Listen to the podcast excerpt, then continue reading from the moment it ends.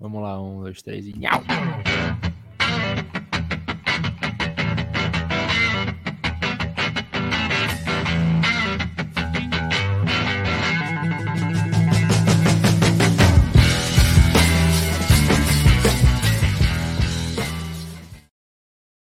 E sejam todos bem-vindos à edição número 17 do Entradas Extras. Para os mais íntimos, a edição número Shohei Otani. Ou seja, será a edição mais maravilhosa desse programa. Ou não, né? Porque o Fernandão não está aqui, então não é tão maravilhosa assim. Mas eu sou o Nathan Pires, tenho a honra e o prazer de mais uma vez estar aqui com vocês para falar de beisebol e parafraseando o membro mais lindo dessa mesa, para falar de beisebol, eu não estou sozinho. Felipe Martins, meu querido, meu lindo, tá quase sem um dedo agora, mas é sempre um prazer falar com você. Senhoras e senhores, muito cuidado quando for lavar a louça, né? Porque você pode ficar sem um dedo.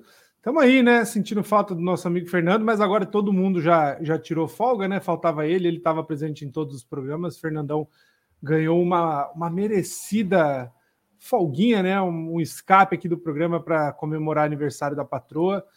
Fica o nosso abraço. E é isso aí, vamos falar de beisebol, vamos falar de beisebol brasileiro, de liga, de política, né? De certa forma também. Bastante assunto legal hoje. Vamos que vamos.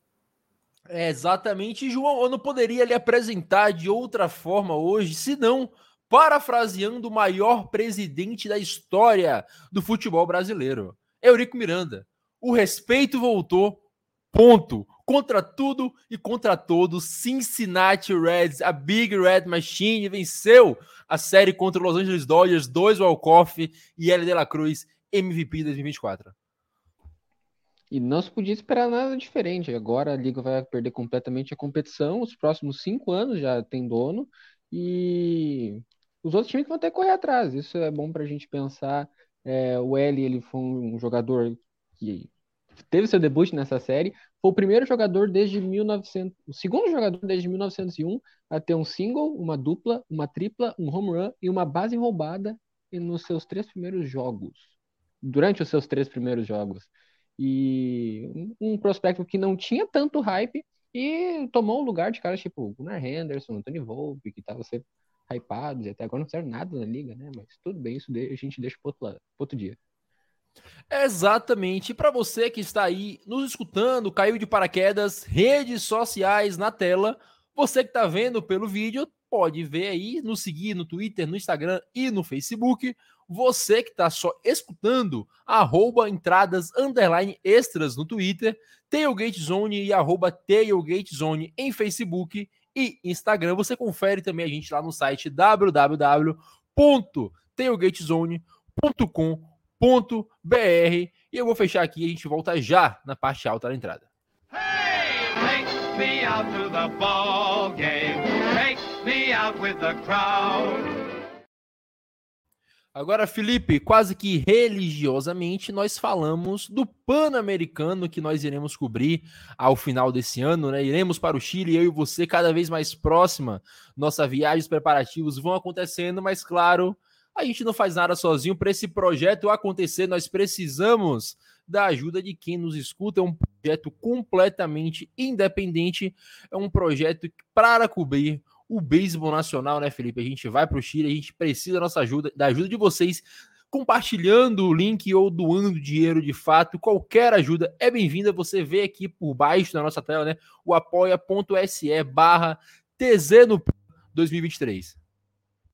Pois é, Natan, tá chegando quatro meses aí praticamente, né? Aliás, pouco mais, né? Porque a gente viaja mais ou menos na metade de outubro, que é quando a seleção brasileira de beisebol vai para o Chile, né? Serão, a gente tem bastante coisa ainda para acontecer daqui para lá, obviamente, né? Em julho provavelmente a gente vai começar a ter uma clareza maior sobre eventuais cortes, né? Naquela lista de pré-convocados, lembrando que são 64 nomes iniciais que vão ser reduzidos a 20 e poucos, então dois terços praticamente dessa lista é, é, é, chama lista larga, né? Justamente porque ela precisa ser reduzida. Então, é, essa lista final, óbvio, vai vir lá por agosto, mais ou menos. A, ao que parece, o Brasil deve fazer jogos amistosos contra a seleção do Chile aqui no Brasil, né? Então, inclusive, quando a gente tiver informação, a gente passa, porque é legal até para quem quiser acompanhar, né, ter essa oportunidade também de ver um jogo oficial com jogadores de alto nível. É, e aí fica o nosso pedido, né, Natan, que a gente sempre tem reforçado. Você que ouve a gente, conheça mais da nossa proposta, é, é, leia sobre o que a gente pretende fazer, né? A gente sempre fala sobre a cobertura do beisebol, né? Nós estamos propostos a cobrir o beisebol principalmente, mas também o basquete e outras modalidades, para que você que está ouvindo entenda. O calendário do, do PAN acontece aí nos 20 dias mais ou menos, e todas as modalidades são encavaladas, né? Então, óbvio, não dá para acompanhar tudo ao mesmo tempo, justamente porque os jogos acontecem simultaneamente, né? O basquete e o beisebol vão acontecer em semanas diferentes, então sim é possível, e outras modalidades também, fora, claro, deslocamento. Santiago é uma baita de uma cidade, tem muitas modalidades que não serão na capital, né? Vão ser em Vinha Del Mar, Valparaíso, outras cidades. Então tem toda essa logística envolvida. É, fica o meu convite para você que está ouvindo pela primeira vez, se você não entrou ainda, dá uma olhada lá no site, né, no Apoia-se, porque a gente tem bem escrito lá, bem explicado qual é o projeto, a importância desse projeto para o Tailgate Zone. É, tem todos os valores também, você não se assustar com quanto de dinheiro está orçado nessa vaquinha, porque realmente é um projeto que custa dinheiro, né? São duas pessoas passando quase um mês no, no Chile, né? Todo, todo o projeto de. Todo, enfim, todo equipamento que a gente precisa, deslocamento, alimentação, hospedagem, tudo isso tem custo. É um sonho nosso, é um sonho de é, pessoas que seguem o Tailgate Zone e a gente está convidando mais pessoas para vir nessa viagem com a gente contribuindo financeiramente com a divulgação, enfim, torcendo pelo Brasil por essa medalha inédita que Deus quiser vai vir, tenho certeza disso. É exatamente isso, e para essa medalha vir, a gente tem que falar dos jogadores do Brasil do futuro do beisebol nacional. Se você ainda não conhece, dá uma passada lá no nosso site, no Tailgate Zone, e tem a coluna do nosso beisebol, do queridíssimo Felipe Martins, que mostra os jogadores de beisebol do Brasil que estão em todo o canto do mundo, nas minors, na Europa, no Japão. E a última coluna que saiu, que nós falaremos agora, são dos jogadores de beisebol que estão nas minors lá dos Estados Unidos. João, por que não começar com o queridíssimo jogador da Big Red Machine, com Gabriel Gomes, né? Claro, a maioria dos jogadores que o Felipe fez o texto estão na Rookie League. O Gabriel, desses que já jogaram, fizeram poucos jogos, a liga começou recentemente, o Gabriel talvez tenha tido o melhor jogo de estreia, né? Dessa farm do Reds que ano após ano a gente vê que vem crescendo na, nos rankings de, de farms que estão indo bem, como de backs, como Baltimore Orioles. Então a gente viu que no primeiro jogo, João, já foram duas vezes ao bastão, com hit, três corridas, dois walks, um, duas corridas impulsionadas, né? Então, um belo começo, é claro, só um jogo, é só Rookie League ainda, mas ainda mais numa farm que tem desenvolvido tão bem seus jogadores, pode ser um bom caminho para o Gabriel Gomes chegar bem na liga daqui a alguns anos. Isso, o, o Brasil tem um histórico recente de ter formado alguns bons arremessadores. O Reds tem está se formando o histórico de formar arremessadores e o Reds tem buscado alguns jogadores aqui no Brasil recentemente buscou um dos catchers das seleções de base do Brasil e ele tem todo esse aparato, já está agora começando nas ligas menores, é um, um caminho longo que ele ainda vai ter que trilhar, mas é, o Reds é um time que tem uma carência bem grande de arremessadores, então é um lugar onde ele vai conseguir se, se desenvolver. É, então, é, ele caiu num, lugar ótimo para ele conseguir se desenvolver. Tem, não é um time conhecido por formar historicamente bons arremessadores, mas é um lugar onde ele vai conseguir jogar, que é o mais importante. E se, se eventualmente subir para o time principal, você é a pessoa mais feliz do mundo. É, João, só errou que ele é catcher. Pô, você tá falando arremessador, eu tô aqui mostrando pra tu catcher, catcher, catcher. Você falando que tu tá, ele era. Tu tá, com, tu tá com a mão uh, embaixo do. Ah. Embaixo não, exatamente no live. É que nem um catcher. Uh, ô, Felipe, mas a gente comentava, né? Até porque não sabemos ao certo, você comentou que talvez seja o que nós formamos melhor, né? Que, é, que são catchers e arremessadores, mas a grande maioria dos jogadores que estão nas ligas menores são ou catcher ou arremessadores, que é o que fecha o resto da liga, né? O resto da, da sua lista. Com o Matheus Silva, o Sullivan Ribeiro, o Emanuel Madeira, o Pedro da Costa, o Sam e o Kim Massaco. São todos jogadores que ou são arremessadores ou são catchers.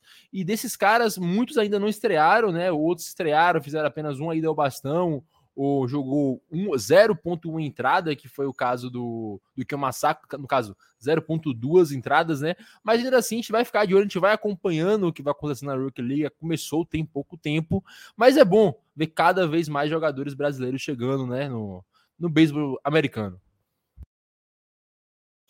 É essa, como a gente comentou na coluna, né, Natan? as Rookie Leagues, né? É, Para quem nunca teve contato, são três ligas principais. Uma acontece na, no Arizona, uma na Flórida, e a porta de entrada principal para praticamente todo jogador latino-americano, todo jogador internacional, né? Que vem nessas janelas internacionais, é essa Liga da República Dominicana, né? Então, quando o jogador brasileiro é contratado, ele praticamente embarca direto para a República Dominicana porque serão aí dois, talvez três anos em processo, né? São os, sei lá, um, metade praticamente do, do primeiro contrato que um jogador desses faz acaba sendo na República Dominicana, né? O caminho natural, todo mundo passa por isso. A gente teve aí uma época de, de ter mais jogadores de posição atuando, né? Até um, dois anos atrás nós tivemos o, o, o Victor Coutinho, que, que jogou na, na base dos Astros, o Gabriel é, Maciel também, né, na, jogou como, como center fielder, enfim, tem outros jogadores de posição, mas o fato que a gente tem dois receptores, né, em processo de formação, sendo que o primeiro brasileiro a jogar na Major League Baseball foi o Ian Gomes, né, também o receptor, é um sinal de que o Brasil tem um processo também de formação bom aí em algumas posições da defesa, né? Naturalmente, o que mais tem saído é, brasileiro, é do Brasil é arremessador. É, não sabemos se tem um porquê isso, mas é um bom sinal, né? É muito mais difícil formar um, um arremessador do que jogador de posição. Tudo bem que a competição também é muito maior, né? Entre jogadores de, de posição, porque é, quando você pega aí os times da, da América Latina, geralmente são caras que jogam já há muito tempo num, num ritmo muito acelerado, né? Então, a gente está se destacando na formação de arremessadores, é um bom sinal de, de, maneira geral, né? Dessa galera ainda tem alguns que vão estrear, né? O, o São Mossaco ainda não jogou, Uh, o Sullivan Ribeiro também não, e o Pedro da Costa está programado para jogar só na sexta, né? Amanhã, no caso, ou hoje, quando você ouvir esse, esse podcast. Emanuel Madeira, quando a gente fez a coluna, ainda não tinha jogado, jogou hoje, foi bem. Uh, o, o, enfim, aos poucos, esses sete nomes das, das ligas rookies, né, que a gente chama, vão, vão atuando. Um longo ano ainda, né? Começou agora, no dia 5 de junho. Essas ligas vão até praticamente fim do ano, bastante trabalho. Eu conversei com alguns atletas, a, a expectativa da maioria deles é conseguir vencer um ano sem lesões, né? Porque a gente sabe que quando começa a aumentar muito o ritmo competitivo, a tendência de ter lesões é muito grande no beisebol, principalmente. Então fica a nossa torcida aí. Um abraço para todos que, que desses, né, que ouvem a gente, que acompanham o nosso trabalho. Estamos de olhos em, olhos abertos em vocês, torcendo aí para o sucesso de todos vocês. Felipe, aproveita que a gente está falando de brasileiro, né? A gente já vamos comentar um pouquinho lá da França antes de voltar para o México para falar do Reginato. A gente vai lá para a França agora falar do All-Star Game do, do beisebol francês. Você comentou que o Kimura não joga, né? Comentamos do Kimura na última semana, última semana, não, no último mês, que fez um jogo perfeito, mas não jogará o All-Star Game da França. Mas como você comentou, não lembro de cabeça, agora são dois nomes do Brasil que irão estar representando no, o nosso país nesse All-Star francês.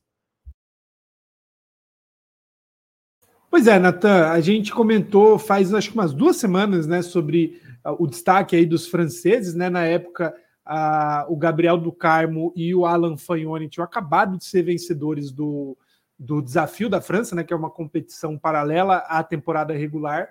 E os dois foram selecionados para o Jogo das Estrelas. Né? O Jogo das Estrelas esse ano lá da França, né, da primeira divisão do beisebol francês, acontece no dia 15 de julho, daqui um mês mais ou menos, na cidade de Metz. E aí temos esses dois brasileiros já convocados, né? Não só convocados para o Jogo das Estrelas, mas o Alan Fagnoni também vai participar do Home Run Derby da competição.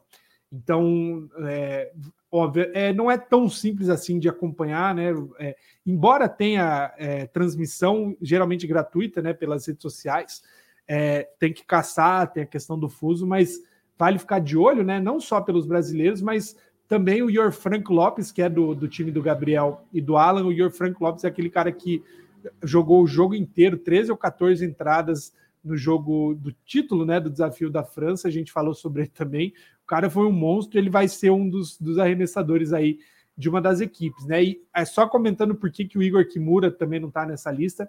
A França tem várias divisões do beisebol, né? Relembrando isso, o time do Igor joga na segunda divisão e o time do Alan e do Gabriel joga na primeira divisão. Então, é, nesse ano o Igor não, não participa, mas óbvio, tem se destacado, a gente continua acompanhando ele porque os números têm sempre sido muito bons. João, continuando falando de brasileiro ao redor desse mundo, é, meu amigo, tem beisebol, tem brasileiro jogando beisebol ao redor desse mundo. A gente já falou da França, falamos dos Estados Unidos e agora falamos do México. Leonardo Reginato, João, tá jogando pra caramba lá na Liga Mexicana pelo Águas Calientes. Até agora, em 41 jogos, ele está rebatendo ponto 331 com OPS de 831, assim com quatro home runs, está jogando muita bola o Reginato lá no México. Uma curiosidade, né? Os, os, melhores números da carreira do Reginato sempre são jogando pelo Águas Calientes, lá em 2021, em 2022 e agora em 2023. Então ele tem, tem esse sangue, né? Gosta de jogar pelos Água Calientes no México. É, e tá aí mais uma coisa para a gente questionar na convocação da seleção brasileira para os amistosos, né? Por que, é que não convocaram o da Reginato? Tá aí precisando de um jogador ofensivo? Um cara bate, batendo 329, quinto em rebatidas na Liga Mexicana. Por que, que não convocou ele? Levou o Rony do Palmeiras. É, é o Léo ele vem é, sendo, jogando praticamente todas as partidas pelo, pelo Águila, sendo primeira base titular e quando folga vai para rebatedor designado. Ele é o segundo com mais RBIs. RBI não é uma estatística que a gente usa, pipi, popopó. Não, não importa. RBI significa que o cara faz corridas e isso é importante para o time. É um jogador que ele é bastante completo, rebatendo. Ele tem um OPS bastante sólido. Problema que é, ele tem 830 de OPS, que na Major League Baseball seria muito legal. Só que a LMB, por algum motivo, é muito inflacionada com questão de rebatedor. E ele não, ele tá dentro do top 50. Significa que isso é ruim? Nem um pouco. É ótimo. Bem pelo contrário. É, ele tem uma relação walk-strikeout de 0,5, o que também é ótimo, mesmo para o padrão de Liga Mexicana de Beisebol. Então, é, vem dando a alegria para o povo brasileiro, provavelmente o melhor. Um dos, tirando Ian Gomes, que está jogando bastante pelo Cubs, é, talvez seja o melhor brasileiro atualmente em atividade e faria muito bem é, tem um, uma boa chance de estar tá no jogo das estrelas da Liga Mexicana, que é como se fosse uma Triple A. Assim, dando para quem só conhece Major League Baseball, como eu, como se fosse uma Triple A, então ele está indo muito bem e logo consegue galgar espaço em alguma algum time que está precisando de rebatedor, como o Minnesota Twins, um Cleveland Guardians da vida. É isso. E Felipe, o Reginato não só no bastão, né? Na defesa também jogou em três posições esse ano, jogou na primeira base, na segunda, na terceira. Apenas um erro até agora jogando na terceira base e ainda assim jogando muito bem em todas as posições. O Reginato com 33 anos, não é loucura pensar que ele consiga estar no próximo ciclo do Brasil, que brigue por um World Baseball Classic e vê-lo jogando tão bem assim é muito bom pra gente. Pois é, Natan, a gente vive aí né, uma expectativa, porque esse ciclo né, que você comentou, principalmente olhando aí se você pega pelos jogadores que estarão no grupo, né, do, ou que estão no, na lista de pré-convocados, a gente está vendo um fim de geração, né? É, a, a, galera do André Rienzo, do Paulo Orlando, do Reginato, todos aí passando dos 34, 35 anos é, que é já um, um, encerramento aí de janela. Né? Óbvio que esses caras ainda têm bastante gasolina, né? principalmente é, quando você sai aí do, do, nível mais competitivo, né? você sai da Major League Baseball para as ligas da América Latina, enfim, até categorias de base, né? ligas menores. Essa galera tem muita lenha ainda para queimar, mas é, competições internacionais também mas aí, óbvio, para quando você tenta vagas em times da, da Major League Baseball, começa a perder espaço para jogadores mais jovens, né? Mas esse, o Reginato, como o João comentou, é um dos melhores jogadores do Brasil em atividade há algum tempo, né? Ano passado ele teve bastante destaque na, na Liga Venezuelana, fez parte do é, acho que foi ano retrasado, se eu não me engano, é, o time dele foi para a Série del Caribe, né, que é a, a, nossa Libertadores, vamos dizer, do, do beisebol caribenho, foi o melhor time da Venezuela e o Reginato foi um dos principais nomes. É, então, realmente, o Reginaldo tem, Reginaldo tem colhido aí bons frutos. É, é um jogador bastante experiente, né? Já tem passagem por alguns times de ligas menores, tem bastante tempo já atuando é, na, nas franquias, né, como um todo. E, enfim, tá caminhando aí para daqui a pouco, né, já para um, um fim de carreira, mas ainda assim tem colhido bons números aí na Liga do México. O você comentou, né, que ele, ele é, é o lugar que ele, que ele mais teve sucesso, né, jogando pelo Águas Calientes. Ele jogou em várias, várias outras franquias, não só da Liga da LMB, né, que é a Liga Mexicana de Beisebol, mas também a Liga de Inverno do México. É, o, Reginato que é bem visto aí nas ligas caribenhas como um todo.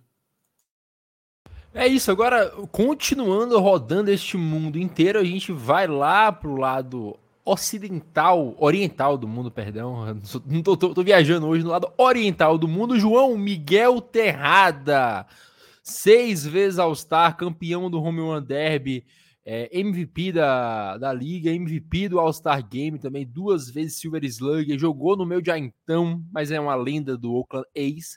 É anunciado, é o primeiro técnico anunciado lá da, da Baseball United, né? Vai treinar o Karate Monarchs e a gente consegue ver que cada vez mais há, há o dedo da MLB nessa liga que, que vai se desenvolvendo lá pro lado do Oriente. E, cara, é engraçado ver também, né, que a gente comentou, o Mariano Rivera estava envolvido, o Barry Larkin também estava envolvido. Então, cada vez mais, como eu comentei, jogadores da MLB dando essa força para desenvolver o esporte ao redor do mundo inteiro. Exatamente. E se você está pensando, Miguel Terrada, Miguel Terrada, eu acho que eu já ouvi esse nome. Sim, ele foi o melhor jogador daquele Oakland Athletics do Moneyball. É, foi, inclusive, nesse ano ele foi MVP da liga. Mas é, pulando um pouco o assunto Miguel Terrada, falando mais sobre Kansas City Monarchs, a gente tem mais informações sobre a liga como um todo. É, já foi anunciado um pouco da espinha dorsal, de como é que vai se basear a franquia. O Terrada vai ser o manager e o Adrian Beltre foi anunciado como GM honorário. Beltre que também foi uma lenda do Texas Rangers, um dos melhores jogadores da, da década de 2000 a 2010. E sobre a liga foi anunciado que o Mumbai Cobras e o Kansas City Monarchs, junto com mais dois times, vão disputar uma fase do torneio em Dubai, é, um showcase de, de beisebol, é, e vão se enfrentar. O objetivo da liga é fazer um Índia versus Paquistão no beisebol. Então é, já vão colocar uma das maiores rivalidades do mundo para acontecer. E colocar o Miguel Terrado, um cara que não está acostumado a ganhar título, nunca ganhou, mas está acostumado com momentos de pressão, é, para botar dois times que recém se, se formaram num cenário de muita pressão. É, Paquistão e Índia se odeiam. O, o jogo de ODI entre Índia e Paquistão teve mais de 300 milhões de espectadores simultâneos. Então, uh, a Baseball United, quando acontecer, ela está prometendo muita coisa boa. É, vai ter torcidas apaixonadas, vai trazer é, grandes estrelas, como já tem agora no Miguel Terrada, e torçamos um beisebol de qualidade. A gente vai ter todo aparato, vai ter a cobertura aqui na entradas extras, a gente está vendo uma espinha dorsal de um plano muito bem fundamentado acontecendo. Vamos esperar pelas próximas franquias sendo anunciadas. Exato, né, Felipe? Ainda falta muita franquia ser, ser anunciada, os jogadores em si também faltam ser anunciados, os rosters e tal, mas aos poucos nós vemos que essa liga já vai galgando seus passos, até porque não adianta fazer tudo agora, porque as atenções estão voltadas para MLB, mas aos poucos as coisas vão acontecendo para a gente conseguir esse final de ano aí. Ver, é outubro, né, que você falou que começa o, se eu não me engano, posso estar enganado, mas você falou que é outubro, quando acabar a MLB, que deve começar a Baseball United. É o que a gente tem de informação até agora, né? Que em novembro acontece o draft, né? É, são 200 ou 300 atletas vindos de praticamente todas as principais ligas do mundo, né? A gente já tem alguns brasileiros que sabemos que participarão. O André Renzo é um deles. Uh, o Bartolo Colon, é, estrela, né? Lenda da, da Major League Baseball também vai. Muitos jogadores de ligas menores dos Estados Unidos, de colegial, alguns jogadores com passagem por Japão, China, Coreia é, de 10 em 10 dias praticamente, eles estão anunciando uma equipe, né? A próxima está marcada para o dia 20 de junho, o anúncio, e depois dia 30, né? Fechando essas quatro é, equipes iniciais, nós temos já o esqueleto da, do showcase que o João comentou, né? Provavelmente só vai começar em janeiro, fevereiro, mais ou menos do ano que vem. É, não vai atrapalhar as ligas de inverno desse ano, né? Que é, muita gente achou estranho, né? Porque o Rienzo há bastante tempo já comentou sobre a participação no, no, draft e ele foi draftado por um time da Liga de Inverno do México, né? E falou, pô, como é que o cara vai jogar duas ligas ao mesmo tempo? Não vai. A, a liga do, da, da, do, do sul asiático, né? Indo, indo Ásia, basicamente, vai acontecer mais para frente. A gente tem a, esse anúncio, né? Das, das duas é, equipes até o momento. Muito provavelmente nós teremos uma ou duas equipes no mundo árabe, né? Porque a central da liga é em Dubai. É, então, muito provavelmente, uma das duas será de fato nos Emirados Árabes Unidos. É questão de esperar, a gente ainda está meio nebuloso, né? Como vai acontecer. O fato é, tem muito dinheiro investido, não só é, da, da cúpula, né? Vamos dizer, né? Do, dos investidores lá do mundo árabe mas muitos ex-atletas do beisebol entrando na jogada, né? A gente comentou sobre o Adrian, Adrian Beltry, uh, o Miguel Terrado como técnico, o Felix Hernandes, o Albert Pujols também, enfim, tem muita gente muito grande, Mariano Rivera, colocando né, esforços para que essa liga de fato seja tenha sucesso. Né? Então fica fica é, é, interessante a gente acompanhar justamente porque é a intenção de desenvolver o beisebol em algum lugar que o beisebol ainda não tem uma grande expressão, né? Um, como a gente sabe, são lugares que o cricket reina absoluto, mas até pelas similaridades né, dos dois esportes, tem uma boa chance de de fato colar nessa região. É isso, vamos fechar aqui a primeira parte do nosso podcast voltamos no segundo bloco, na parte baixa da nossa entrada, para falar de Major League Baseball.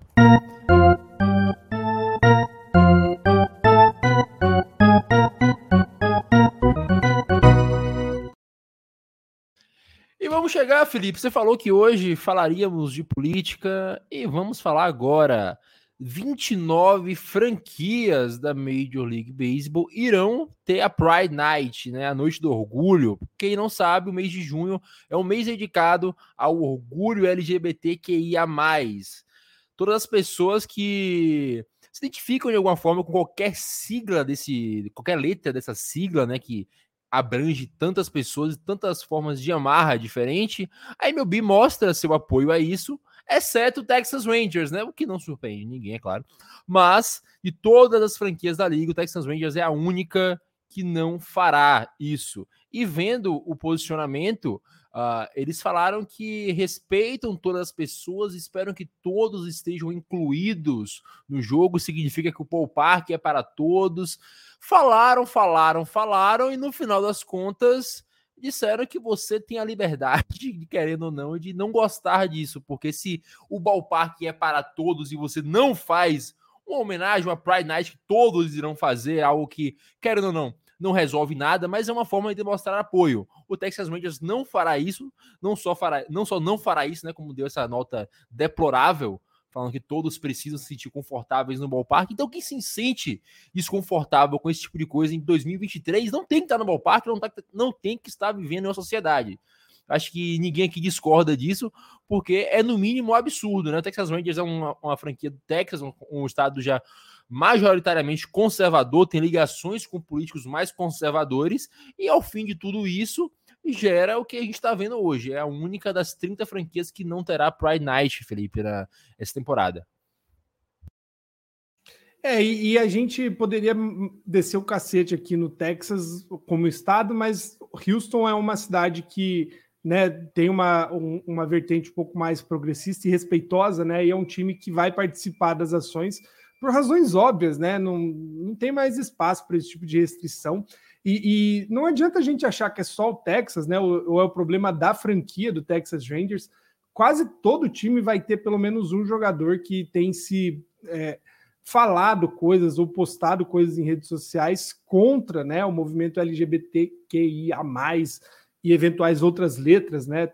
É, o, o, nos últimos dias saiu aí na, nas redes sociais sobre o Anthony Bass do, do Toronto Blue Jays que insiste em ficar postando coisa, e hoje saiu a notícia, inclusive, que o Anthony Bass vai ser o catcher do, do arremesso cerimonial da noite do orgulho, né? Então, é, numa cidade como Toronto, que, que é bem mente aberta, o Anthony Bass tem sofrido bastante é, é, represália né, pelas coisas que posta. Red Sox hoje foi bem massacrado em redes sociais também por ter chamado um, jogador das ligas menores que já postou muita coisa é, homofóbica também. Então, infelizmente, a gente tem visto bastante comportamento contrário. É, tem toda uma questão política né, muito sensível nos Estados Unidos, é, não contra necessariamente uh, né, opções das pessoas, mas contra a politização dos movimentos, né? E enfim, isso é, não é só com o movimento é, de diversidade, né? Com todo movimento de minorias nos Estados Unidos tem sofrido bastante ataque. Então, felizmente, a Major League Baseball já há alguns anos tem batido muito na tecla da, da, da inclusão, da diversidade, do respeito às diferenças.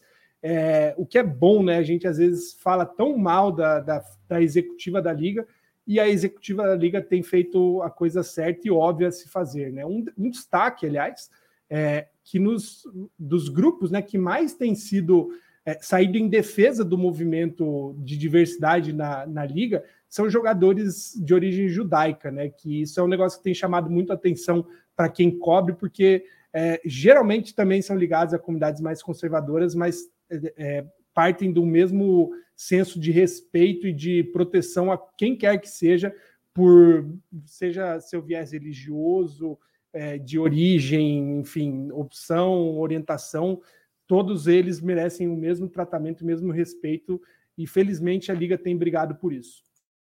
Aí, João, a gente sabe que tradicionalmente o beisebol é o esporte da família americana, todo aquele blá todo. E, cara, é, é, impressionante como em menos de um mês a gente vê aquele episódio do Aros Arena que aconteceu que foi racismo escancarado. O texto do New York Post que saiu falavam que os latinos não sabem jogar, os latinos não sabem vencer, não sabem comemorar sem desrespeitar o jogo. Como eu falei no texto que não saiu, um dia talvez eu lance é, é a mesma liga que tem jogadores e comissários declaradamente a favor do movimento segregacionista no Hall da Fama. E é, são os mesmos caras que hoje talvez é, nessa época mais antiga apoiariam isso, são os caras que hoje continuam propagando esse tipo de coisa, são os caras que são contra o movimento de diversidade. A gente vê também caras que vão contra isso, né? Como Marcos Stroman, que já declarou apoio, já declarou que iria doar para fundações ligadas. Times como o Giants, eu falo, não é porque é o meu time, é porque eu conheço, é o time de São Francisco, uma região que coincidentemente, é uma região que tradicionalmente apoia mais as causas, São Francisco vai dar 20 mil camisas do, em homenagem ao Pride Day para as primeiras pessoas que chegarem no estádio. Então a gente vê coisas dos dois lados, mas é, é triste e é lamentável que ainda exista a galera do outro lado que não deveria ser uma opinião, é crime. Não, não é opinião, na verdade, é crime. É, isso mostra, é, é sempre um termômetro social, como é que as coisas acontecem num ballpark, um estádio, seja futebol, seja qualquer outra coisa.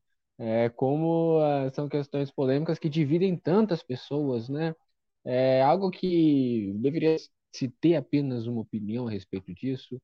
É, a homofobia é crime, é uma coisa que simplesmente não tem mais espaço na nossa sociedade.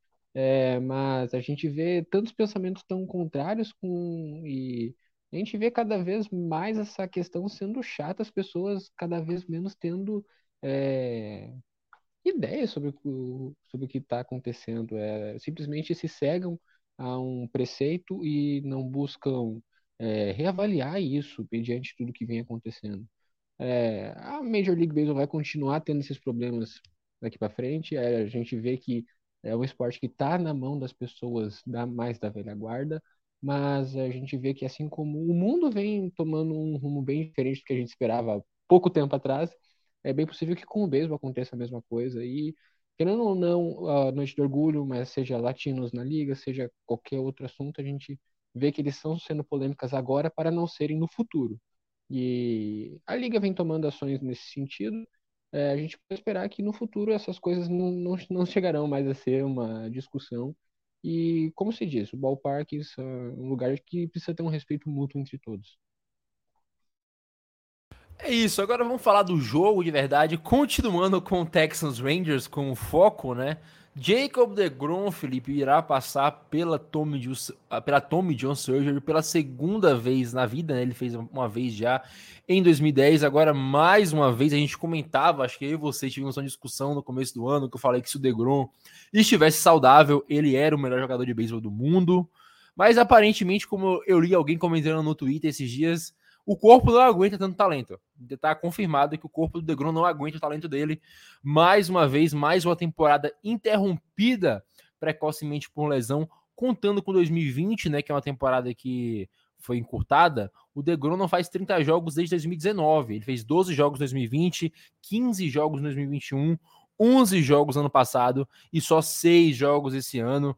Mais uma vez, a temporada dele estava indo bem, né? 2.6 de areia, um IP de 0.7, um FIP de 1.57. O DeGrom, inquestionavelmente, é um dos grandes nomes do jogo, do jogo.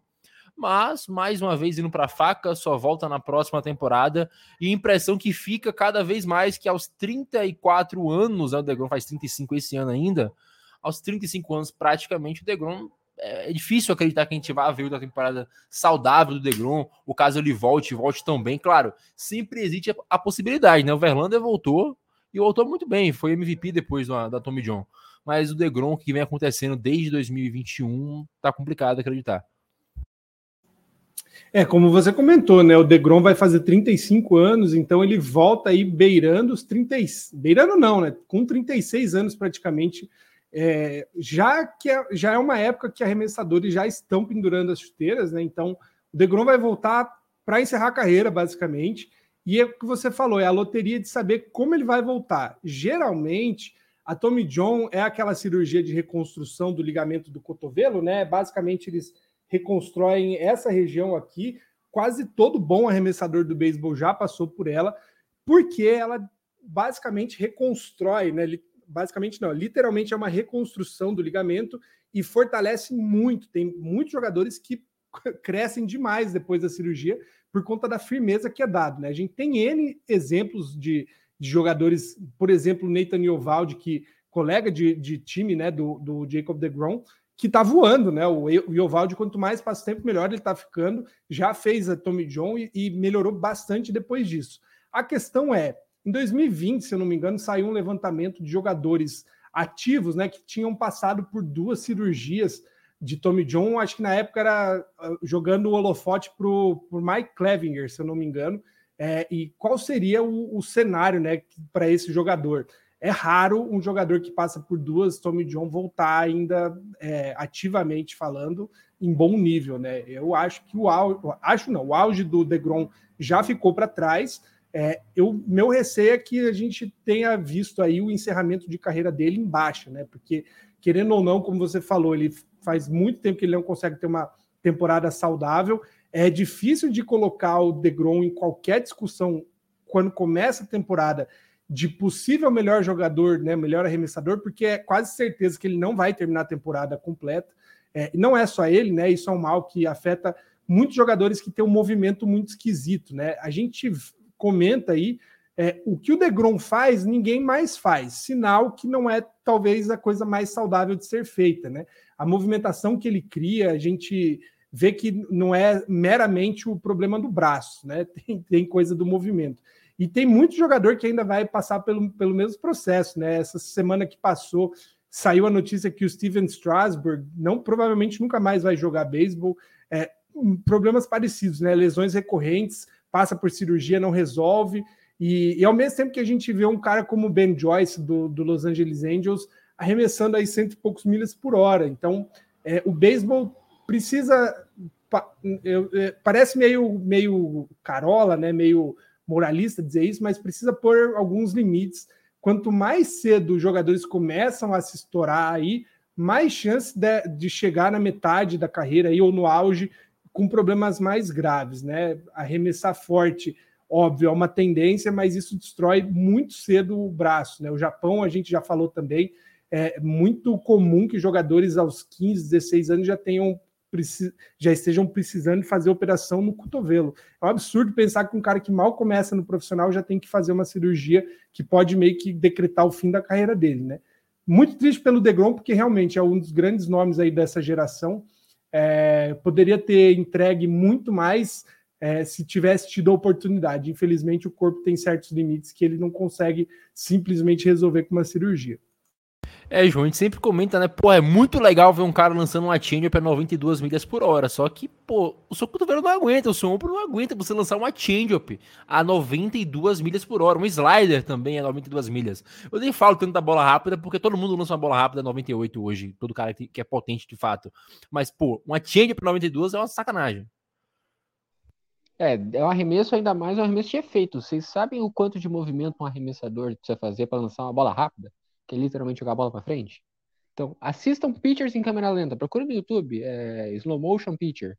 Vocês vejam quanto um corpo grita de dor a cada arremesso 100 vezes. Então, a bola que ela precisa fazer a curva, 5 centímetros para um lado, 5 centímetros para o outro, isso é muito para o corpo. Tantas vezes ao longo do jogo, tantas com tanta quilometragem, dizer assim, tanta milhagem, é, isso destrói completamente. O, o, ser humano não foi feito para arremessar uma bola de beisebol, então isso destrói o, o, braço e é uma coisa surreal.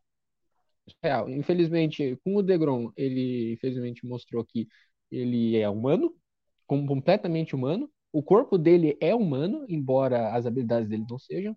E eu queria trazer alguns dados, não dessa vez sobre o Degrom, mas sobre o Texas Rangers, que é um time que está despontando bem na Major League Baseball nesse ano. Sem o Degrom, é, o corpo de arremessadores starters do Texas Rangers é atualmente o terceiro em WAR da liga, só atrás de Seattle e, se eu não me engano, do Tampa Bay Rays. Eu não estou agora com a lista aberta, mas eles têm 6.3 de WAR. O Evaldi lidera com quase 2.5. E em FIP são o quarto com 3.78. Isso sem o Jacob DeGrom.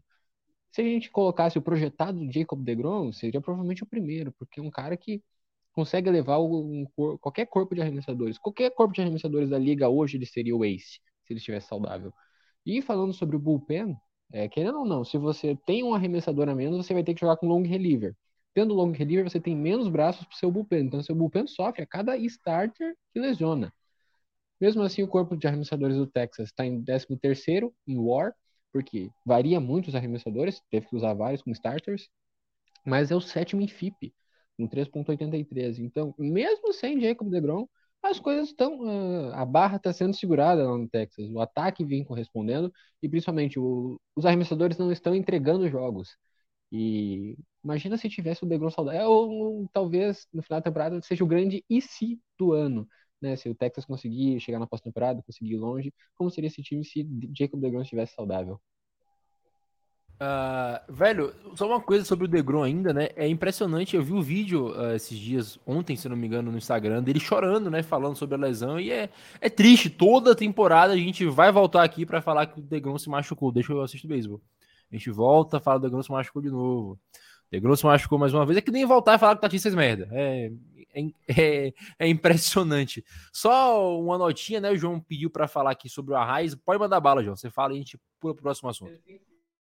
É, o Arraes ele está sendo o, um dos primeiros, primeiros jogadores a rebater ponto 400 em 60 jogos na temporada. Eu queria trazer um ponto sobre o Arraes e sobre a estatística de average. A gente está numa época da Major League Baseball em que o average está mais baixo. É, a Liga Nacional sempre teve menos average, sempre teve menos porcentagem de rebatida. É, e a gente está na média baixa histórica de ponto 250. Essa sendo a média. 250 50 anos atrás, o cara era dispensado do time porque ele era ruim. Simples assim. Hoje, se ele rebate 150, ele é titular absoluto. O Arraes está rebatendo 403. Ele tem mais. Ele tem sete vezes mais rebatidas do que strikeouts nesse ano.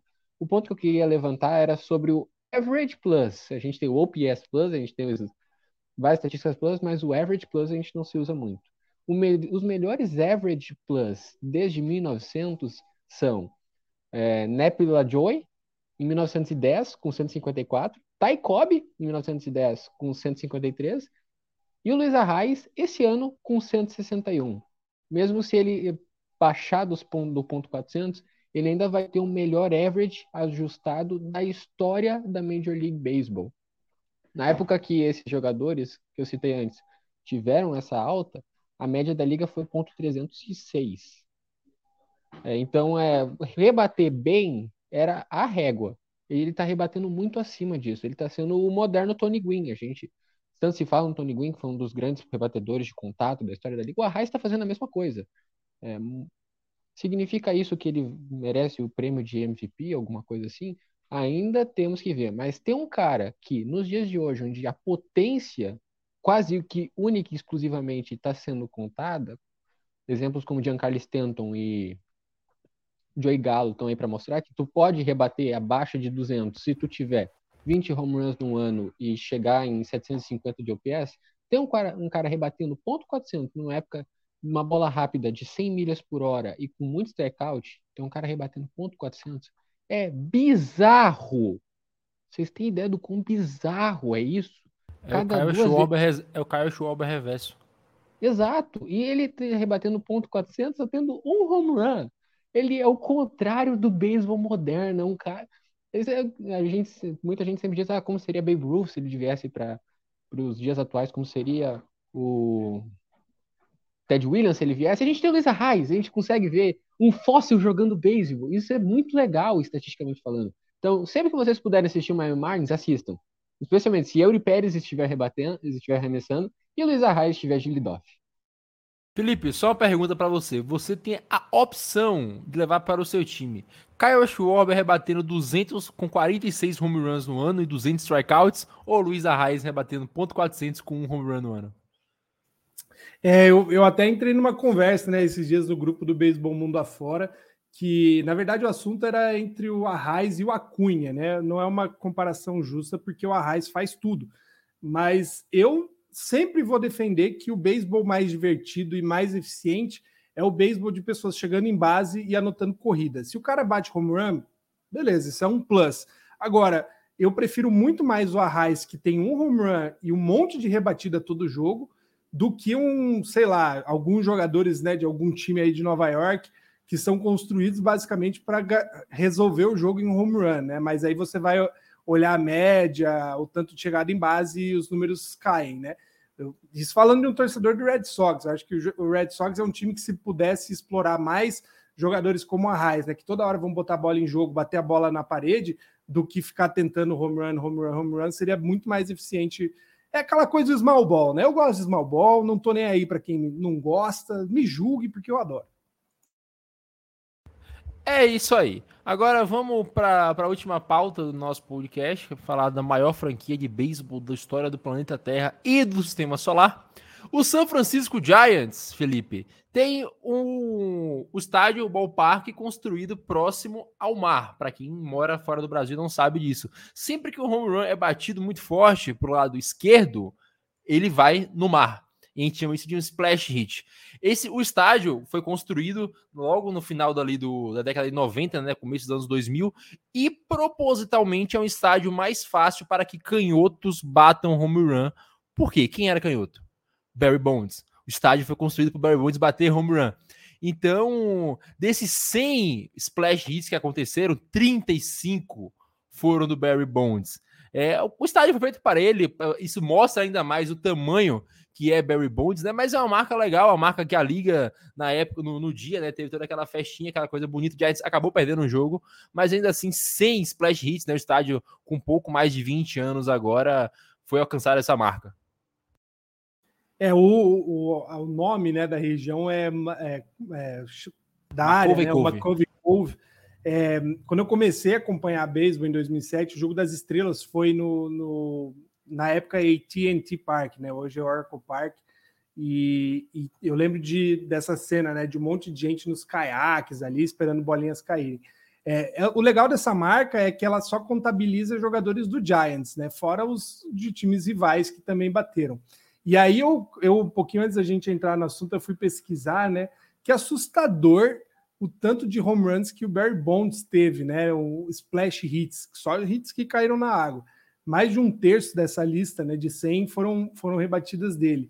Então, é, é uma marca, né, um fato pitoresco, mas é interessante porque é, o beisebol tem esse charme, né? Eu, eu sempre, sempre falo que eu acho curioso que é um esporte que não tem uma, uma clareza em como pode ser o seu campo ou as dimensões do seu estádio. Meio que cada um faz o que quer, né?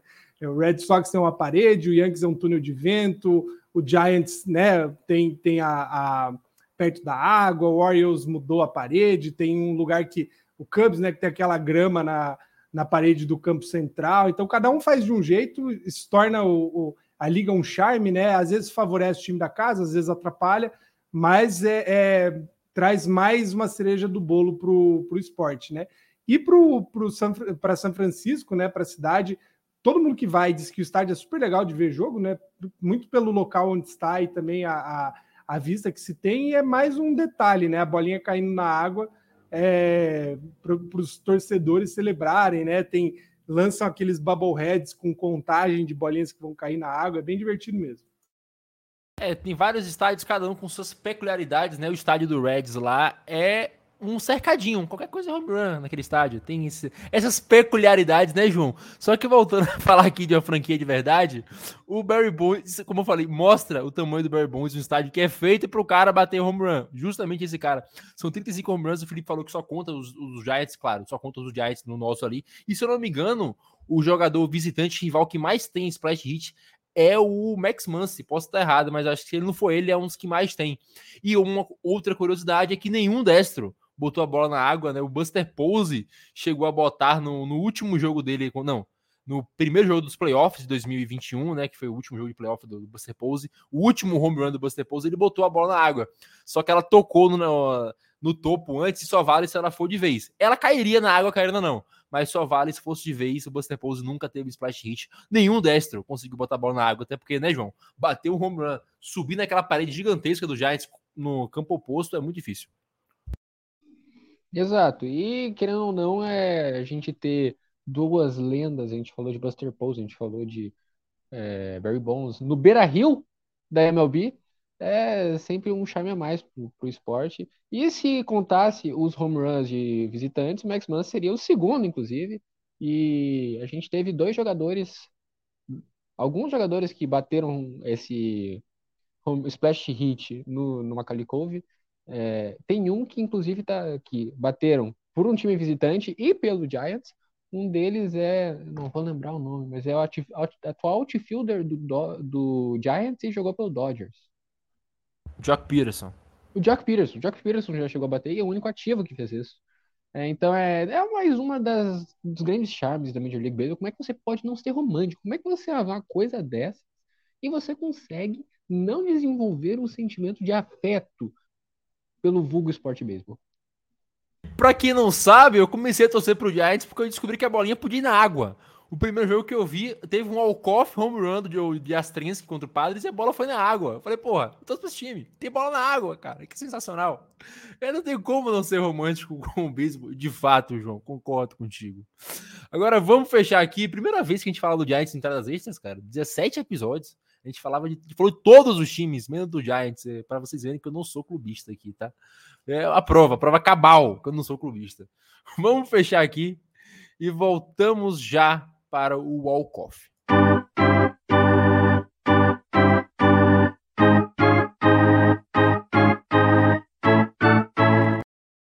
O walk-off a princípio era um, o João sugeriu o outro, então a gente junta aí faz os dois.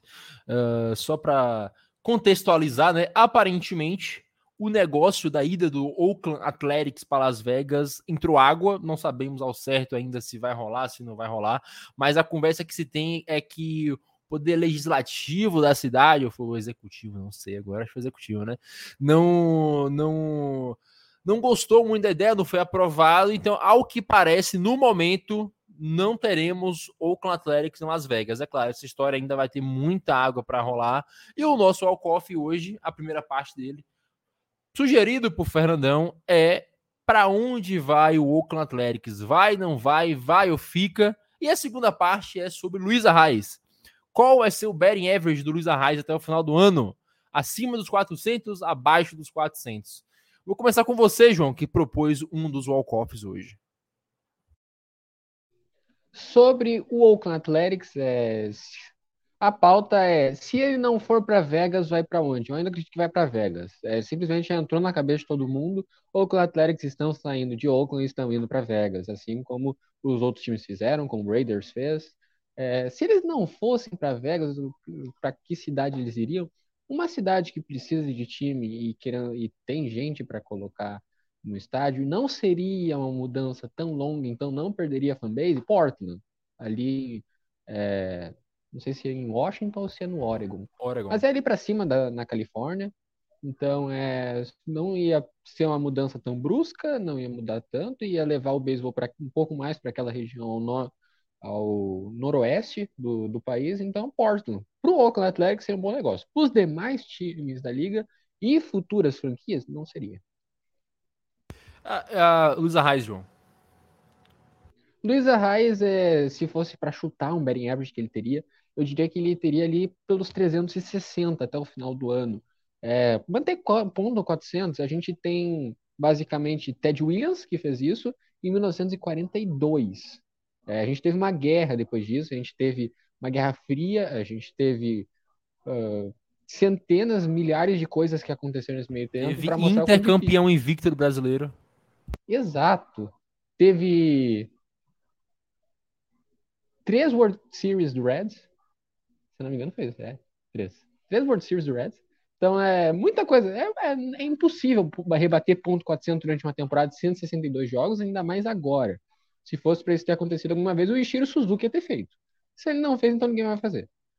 Então ele vai rebater ele pelo ponto 360 no final do ano e ainda assim vai liderar a liga historicamente em average plus porque a média da liga ainda vai baixar, porque a gente tem Spencer Strider fazendo strikeout igual um, um maníaco. É isso, minha parte aqui, eu tô com o João, eu acho que o Oakland Athletics continua indo para Las Vegas, e se fosse para ir para outra cidade, cara, sabe que cidade eu acharia legal? Sacramento. Que aí seria legal, seria do lado, o time não perderia tanto, é uma cidade grande, é a capital da Califórnia, para quem não sabe. E é, é, não perderia tanto, né? Apesar de que perderia torcedores, claro. Mas seria uma cidade legal, caso vá mudar, mas de coração espero que fique, né? Para quem não sabe, tem uma série que é a Bray Breed Series entre Giants e Oakland Athletics. Sempre que eles se enfrentam a série, quem ganha a série leva um troféuzinho para casa. Isso é muito divertido. Essa rivalidade entre os dois é, é muito legal. Então eu acho que vai para Las Vegas ainda. Se fosse sair, é Las Vegas mas se fosse para escolher uma cidade, obrigatoriamente para sair seria Sacramento. O Luiz Arraes, estou com o João, é impossível alguém rebater acima de 400 na temporada, acho que ele não chega no All-Star rebatendo acima de 400, mas eu acho que ele fica ali em cerca de 350, um negócio desse, porque depois que ele for trocado ele vai cair um pouco, vocês vão ver. Felipe, você, para fechar nossa, nossa pauta, nosso, nosso podcast de hoje, o seu Alcoff. Eu vou falar com fé e esperança que Oakland vai terminar em Oakland eu acho que está passando já da, da, do timing, né? O que a gente já falou em alguns episódios, o que o dono quer é que o poder público, né, o, o impostos paguem o, pelo estádio, não vai rolar. Não rolou em Oakland, não vai rolar em Las Vegas, quase ninguém está topando mais esse modelo. É, por entender que o time tem que bancar o próprio estádio, né? E o time tem condições, o, o Oakland é um dos que mais recebe de cotas televisivas, né? Então eu torço para que continue em Oakland sem o, o atual dono. E sobre Luiz Arraes, eu vou chutar que ele não bate os pontos 400 até o fim do ano, mas ele vai ficar acima aí dos pontos 370. Eu acho que o Arraes vai para uma temporada histórica, não vai ganhar o MVP porque esse ano a Cunha está conseguindo criar marcas, inclusive tão impactantes quanto, né? Acho que o Acunha está numa uma é, previsão aí de bater 30 home runs com 60 e poucas bases roubadas, né? Então, muito difícil que, que ele não seja o MVP se de fato manter esses números, mas acho que o Arraes vai vai tá construindo um bom caso aí para pelo menos questionar ou roubar alguns votos de primeiro lugar. É isso, meus queridos, meus lindos, meus maravilhosos. Hoje encerramos a 17 edição do podcast. Para quem gosta do Fernandão, já adianto, não teremos Fernandão novamente semana que vem. Triste, mas é verdade. Para quem não viu, nós narramos, eu e o Fernandão, comentando, lance a lance, é, Minnesota Twins e Tampa Bay Rays, jogo que o Rays passou por cima do Twins. Pretendemos na segunda-feira fazer St. Louis Cardinals e São Francisco Giants. E eu quero que todos vocês mandem uma hashtag lá no Twitter e no YouTube. Felipe, seu safado, participa para ele participar com a gente na segunda. Chamei a semana inteira e ele não quis participar com a gente porque não gosta do nosso, não gosta do Fernandão, não gosta de mim, não gosta de baiano. Então a gente espera que vocês estejam com a gente, Felipe, na próxima. Mas a todos que escutaram, um beijo, um abraço, nos apoiem para ir pro PAN, sonhem com a gente. Muito obrigado, compartilhe com todo mundo, né, Felipe? Foi um prazer falar com você mais uma vez. Valeu, Natan. Valeu, João. Um prazer estar com vocês. Saudade, Fernando.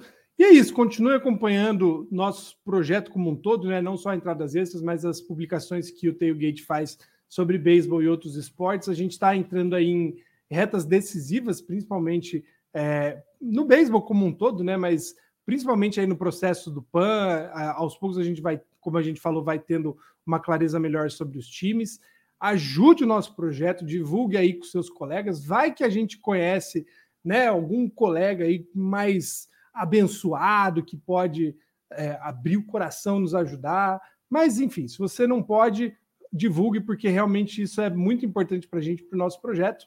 Semana que vem estamos de volta. Até mais. É isso, Joãozinho. O respeito voltou. Ponto o gigante acordou e vai brigar pelo terceiro lugar na divisão. É, isso é a experiência em Cincinnati Reds. Eu não duvido, cara, pior que eu não duvido, eu não duvido esse time ficar em segundo. E eu duvido menos ainda ganhar a divisão. Sei lá, eu acho que eu tô ficando um pouco iludido. And, and this one belongs to the Reds. É, algum dos quatro rookies que estão no time titular do Reds vai ganhar esse rookie do ano. Corbin Carroll é uma fraude. L. De La Cruz vai vir para dominar essa liga. Matt McLean é o melhor shortstop que essa Liga Nacional já viu. É, e Andrew Abbott vai ganhar pelo menos quatro Cy Youngs, vai ter que brigar ali com o Lodolo e com o Hunter Green para decidir um dos outros anos, pelo menos quatro ele ganha. Uma boa noite. É, é loucura. Esse podcast é sempre acaba com doideira. Um beijo a todos, mandem lá, hashtag Felipe Seu Safado, participe. Um beijo, um abraço, até a próxima semana e tchau.